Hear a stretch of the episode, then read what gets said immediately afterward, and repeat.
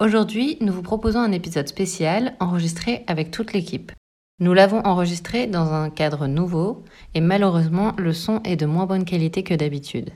Nous voulions quand même partager le contenu, c'est pourquoi nous avons décidé de publier l'épisode malgré tout. Désolé pour ce petit désagrément et bonne écoute.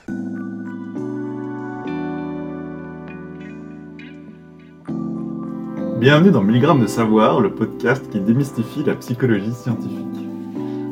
Alors aujourd'hui, on va se poser ensemble la question de savoir qu'est-ce que la psychologie nous a appris dans notre vie quotidienne. Donc on est autour de la table avec que des, des experts en psychologie, n'est-ce pas, à différents euh, niveaux de leur carrière, mais on va essayer de répondre ensemble à cette question. Yes. Ben, moi, je veux bien commencer. Oui. Bonjour, c'est Sarah. Euh, non, mais du coup, rien que sur mon sujet de thèse, par exemple, euh, je vois que ça a vraiment un impact énorme sur mon quotidien, sur la perception des émotions. Parce que du coup, je travaille sur les émotions. Et euh, donc, il y a plein d'approches, autant, euh, je sais pas, d'un point de vue très physiologique, on va dire, et biologique, que d'un point de vue social, par exemple. Et euh, un truc que je trouve fascinant et dont je me sers tout le temps pour expliquer à mes amis et tout, c'est comment est-ce que ça fonctionne les émotions, ce à quoi ça sert, c'est-à-dire bah, marquer une discontinuité, enfin, oui, si, marquer une discontinuité dans notre quotidien et nous indiquer en fait qu'il y a des choses qui vont pas, que par exemple, je sais pas, quelque chose d'extérieur va venir nous, nous, nous perturber dans euh, ce qu'on comptait faire dans la journée et que du coup, euh, les différents types d'émotions vont nous donner des, élans différents euh, dans la résolution, etc., etc. Et ça, c'est un truc que, dont je me sers tout le temps pour aider les gens à expliquer, bah voilà, émotions positives, négatives, à quoi ça sert, comment est-ce qu'on peut les gérer, comment est-ce qu'on peut les réguler, comment est-ce que l'intensité va venir nous indiquer bah, comment on sent et quelle est notre interaction avec le monde.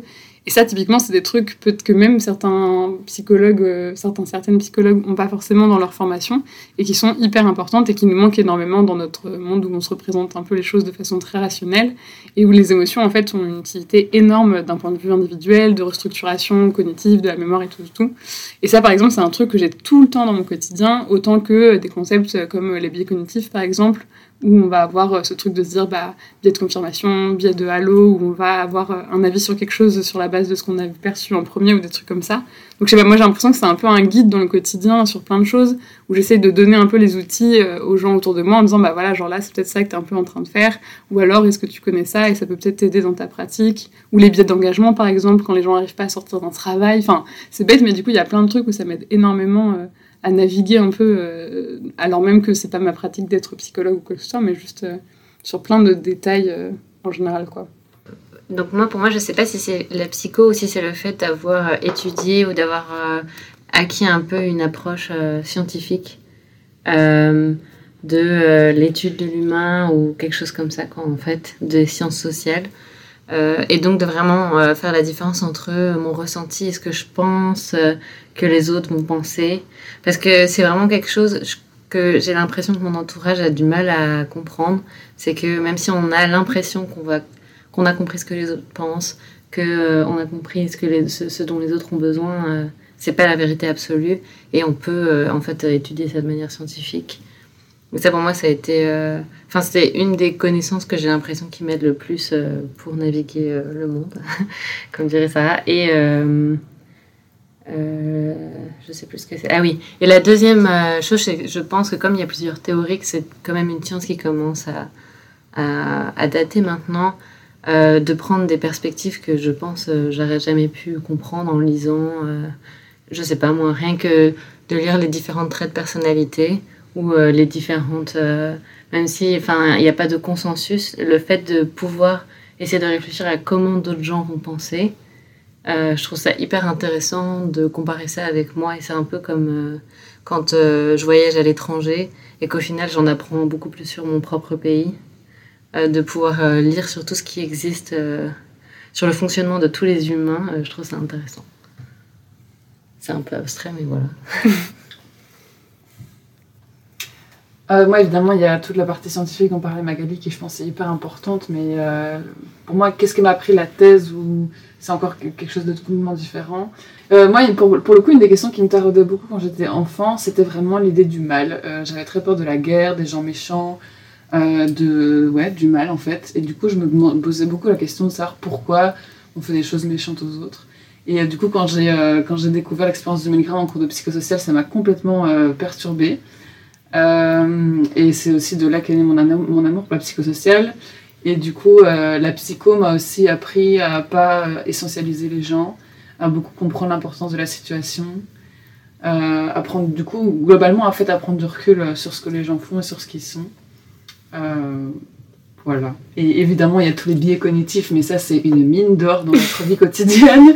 Et d'ailleurs, shout out à mon ancienne coloc qui se plaignait que je parle de psycho toutes les deux minutes, mais c'est tellement saillant dans toute la vie, les biais cognitifs. Donc, euh, Sarah parlait du biais d'engagement, mais enfin, il y en a des millions d'autres, mais c'est vrai que c'est hyper saillant où toi-même, tu te dis, en fait, là, je suis en train de continuer à m'engager dans un truc qui me convient pas, mais c'est simplement parce que j'ai tellement investi là-dedans que je, je veux continuer, mais ça ne sert à rien, en fait, pour le futur, ça fait que me, me nuire, mais je continue quand même là-dedans parce que j'ai déjà investi beaucoup. Et c'est pas du tout rationnel comme façon de faire, pourtant on le fait tout le temps. Et euh, c'est un exemple parmi des millions d'autres. Il y a plein de bouquins sur les biais cognitifs, ça vous intéresse. euh, ça peut améliorer votre vie quotidienne de façon significative. On dirait un épisode de self-help. Tu peux partir, tu peux peut-être. Donc, alors, moi, il y a évidemment plein d'aspects mais, qui ont déjà été mentionnés, mais donc je dirais, moi, la- la- l'aspect de la psychosociale qui m'a vraiment marqué depuis le début de ma formation, quand je l'ai découvert, c'est ce qu'on appelle l'approche de l'identité sociale et qui dit en gros que notre comportement individuel, il est, façonné par l'appartenance à des collectivités.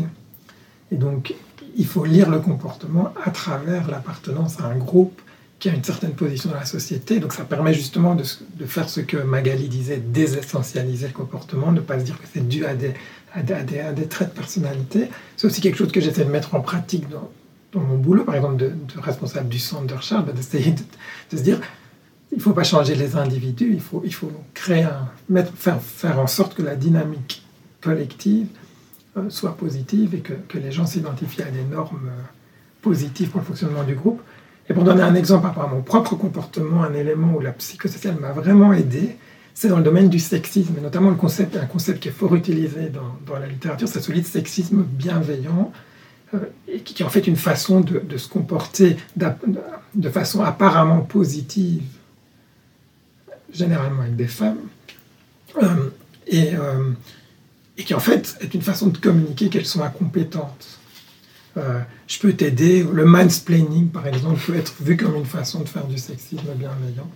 Et donc, en fait, lire les comportements d'autrui, mais aussi les miens, parce que je suis, en tant qu'homme, je suis aussi euh, victime de ce genre de billets, ça permet vraiment d'essayer de se remettre en question. Alors, je ne sais pas si mon épouse sera d'accord, hein, mais c'est vraiment, une, vraiment une grille de lecture qui permet de faire sens de toute une série de comportements. Et je trouve ça très, très puissant, cette théorie du sexisme ambivalent, qui, qui finalement rattache des comportements individuels à des contextes, à des appartenances à des groupes, à la position de l'individu dans une certaine dynamique de pouvoir entre hommes et femmes, etc. Donc ça, je dirais que c'est un des éléments qui, moi, m'informe ou me, guide le plus, je dirais, dans, dans ma lecture des interactions entre individus euh, dans la vie quotidienne.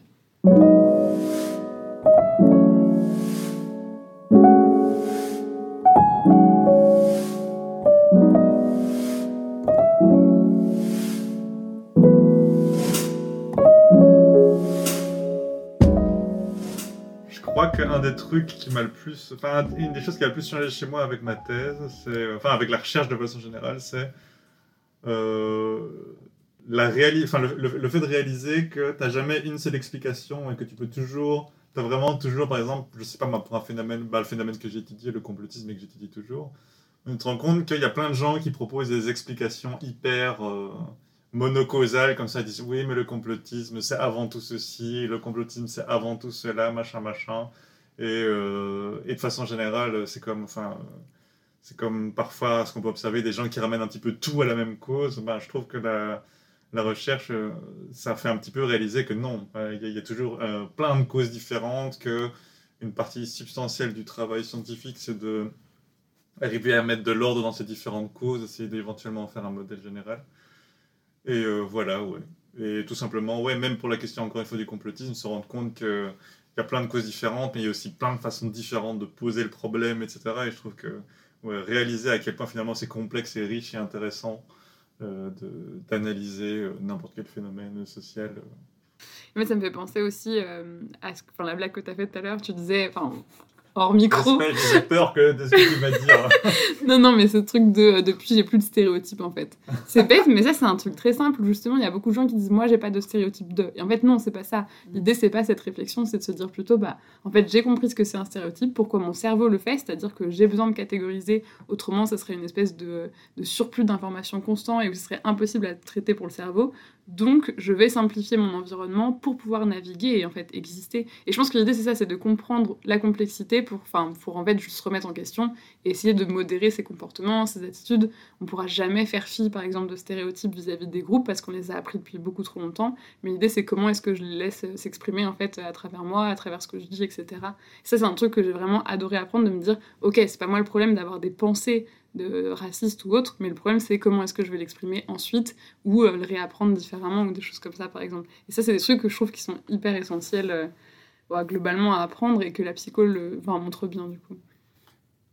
Euh, oui, il y, a un exemple qui, qui- me venait en tête pendant que je parlais, c'est que par exemple, moi, quand j'étais, je me souviens quand j'étais en bac 3, c'était un peu bizarre, mais je croyais pas vraiment à la personnalité. Ben, C'est-à-dire, moi, j'avais vraiment une vision hyper, quelque, enfin, hyper idéologique de ouais, mais c'est le contexte qui fait tout.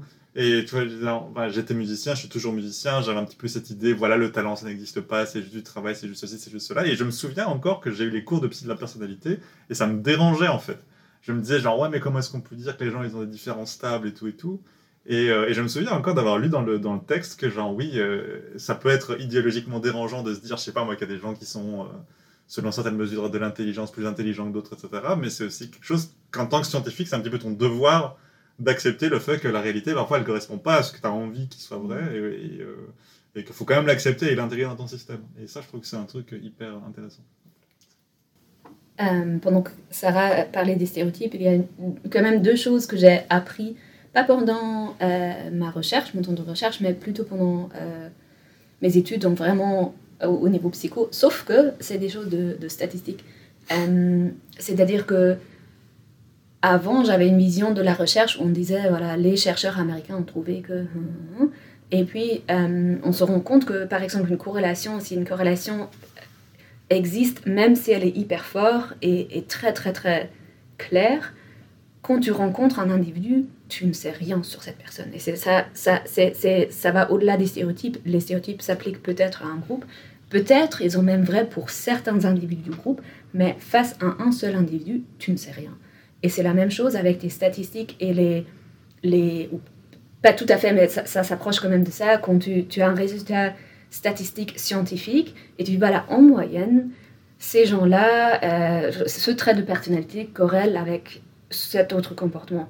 Et en fait, c'est vrai et c'est c'est un résultat scientifique euh, important et, crédible, mais ça ne veut pas dire que une personne que tu as en face de ça a forcément cette association de deux traits de personnalité, par exemple. Et euh, l'autre chose, c'est quelque chose de complètement différent. C'est dans, euh, j'avais fait un master en neuro, neuropsy psychocognitive et on avait des cours sur l'apprentissage de la lecture. Et ça, c'est quelque chose que j'ai réellement appliqué avec mes enfants. C'est qu'il y a une euh, méthode de lecture qui s'appelle la méthode globale, et puis il y a une autre qui, ça s'appelle la méthode par graphème-phonème, conversion graphème-phonème. Donc en gros, dans un sens, on, on part du principe que les enfants vont juste apprendre spontanément le sens d'un mot euh, qu'on associe avec un sens, sans décortiquer les sons et les lettres. Et l'autre partie, c'est qu'on associe, genre, on apprend consciemment et euh, exprès aux enfants d'associer des sons à des lettres et qu'ils peuvent décomposer un mot dans leur sens. Et le truc, c'est que la, méthode globale, scientifiquement parlée, elle est pas efficace. Et euh, pour les enfants euh, qui sont déjà en difficulté, ça va, euh, euh, les, enfants dyslexiques, ça va, ça va faire que leurs problèmes deviennent beaucoup plus grands. Les, enfants sans dyslexie, ça fonctionne. C'est voilà, ils vont apprendre à apprendre, ils vont apprendre à lire, mais pour les autres enfants, ça va être beaucoup plus difficile. Peut-être pour donner juste un exemple, donc par exemple si on prend le mot maison, Oui. dans la méthode globale, l'enfant apprend à reconnaître le mot dans son ensemble et à reconnaître maison grâce à toutes les lettres qui forment le mot maison, alors que dans la, la méthode euh, plus qui est décomposée, il reconnaît M, A, I, il comprend que ça fait mais, et puis son, et puis il la lit, et voilà, ok. Voilà, Et donc ça. toi tu dis que la méthode globale euh, ne donne pas de résultat satisfaisant pour Ou Voilà. en tout cas beaucoup moins satisfaisant. Voilà, donc euh, surtout pour les enfants euh, qui, ju- justement, euh, dyslexiques, ça crée des grands problèmes. Donc on a cherché une école pour nos enfants. Et euh, j'ai lu euh, tout le site web, toutes les informations, tout ça. Et dans, j'ai deux écoles que je trouvais géniales sur tous les plans. J'ai vu, ah, ils appliquent euh, la méthode globale de lecture et c'est génial. Et j'ai dit, ah non, je vais inscrire mes enfants ailleurs. Donc ça, ça a vraiment influencé mon quotidien. Et voilà, j'amène chaque jour les enfants à cette autre école.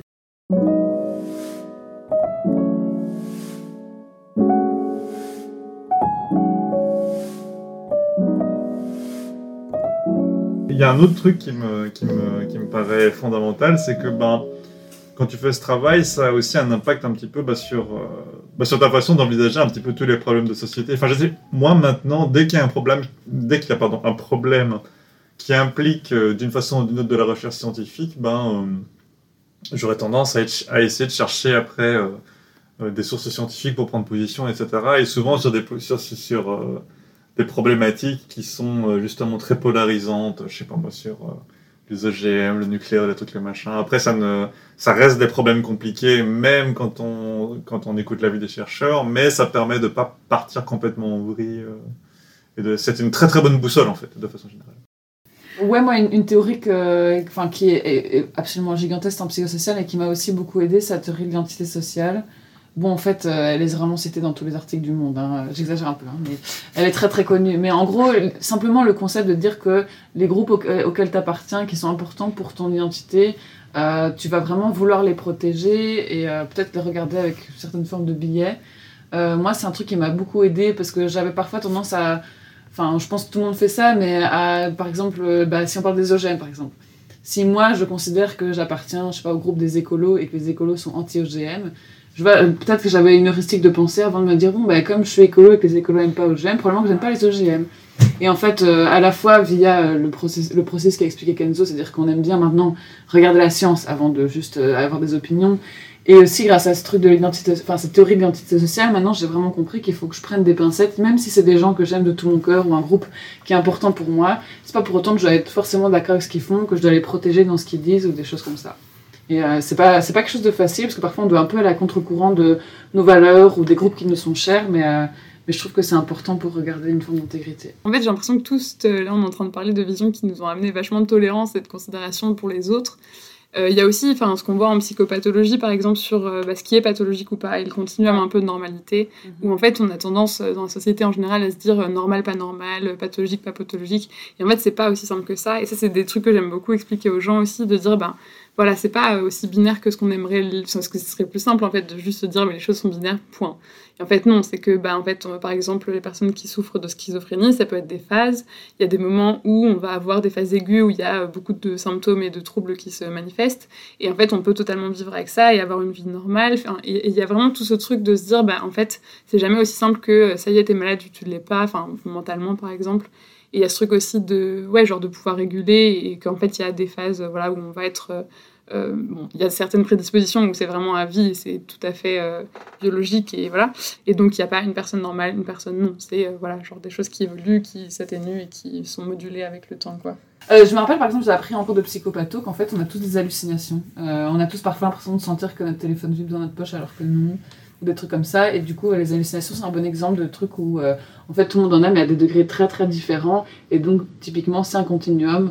Et de la même manière aussi, par, par exemple, je sais que j'entends beaucoup les gens autour de moi dire euh, oui, euh, j'ai grave vu une- genre une phase boulimique où je suis boulimique de nan, nan et tout. En fait, globalement, il y a aussi des comportements qui sont normaux dans certaines phases. Et ce qu'on nous apprend, genre avec la dépression, c'est normal après un, deuil en fait d'avoir des symptômes qui sont relatifs à la dépression. Et ce qui devient pas normal, c'est quand ça excède en fait. Et pareil, je veux dire, après une rupture, quand on va mal, c'est normal de manger, tout le monde fait ça. Mais juste en fait, la différence, c'est euh, si ça va s'exprimer de façon euh, hyper invasive et que ça devient gênant en fait pour la personne. Et ça, c'est des trucs longtemps, ouais. Ouais, pendant longtemps. Et donc, en fait, c'est ces critères-là, en fait, bah, basiquement, qu'on n'évoque pas souvent, mais qui sont hyper importantes et que moi, j'ai appris en psycho de me dire, OK, il n'y a pas juste un comportement qui est déviant, c'est euh, sa fréquence, sa répétition, etc., qui va poser des problèmes sur le, sur le long terme, quoi.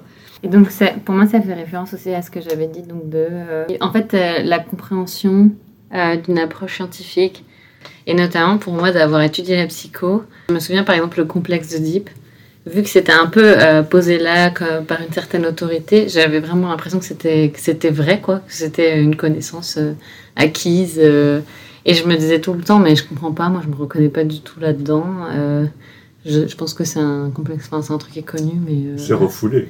oui, bah alors peut-être que certains. euh, Mais, euh, ou par exemple, l'interprétation des rêves.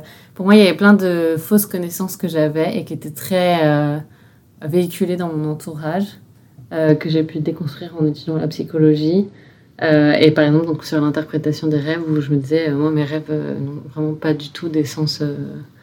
où je sais pas, on m'avait dit que si on rêvait de perdre ses dents, ça veut dire qu'on avait peur de la mort ou des trucs comme ça, et qu'on pouvait interpréter comme si chaque, enfin, chaque Symbole. symbole dans un rêve avait vraiment une signification euh, spécifique. Donc plein de fake news en fait sur euh, la psychologie et le fonctionnement du cerveau humain euh, ont été déconstruits au travers Mm. de, de l'étude de la psychologie d'une manière scientifique. Mais moi, j'ai peur de mourir et je rêve tout le temps que je mes dents, donc euh, je dis ça, je Euh, bon bah je pense qu'on a tout dit. Nous espérons que vous avez apprécié l'écoute de cet épisode 1000 grammes de savoir. Épisode derrière les coulisses. N'hésitez pas à consulter notre site 1000grammes.ulb.be e, qui contient des informations complémentaires. Vous pouvez vous abonner à notre podcast sur Apple Podcasts, Spotify ou SoundCloud et nous suivre sur Facebook, Instagram et Twitter. Si vous aimez ce podcast, n'hésitez pas à nous soutenir en nous laissant des étoiles sur Spotify, Apple Podcasts et Facebook. Cela nous aiderait énormément. Bisous.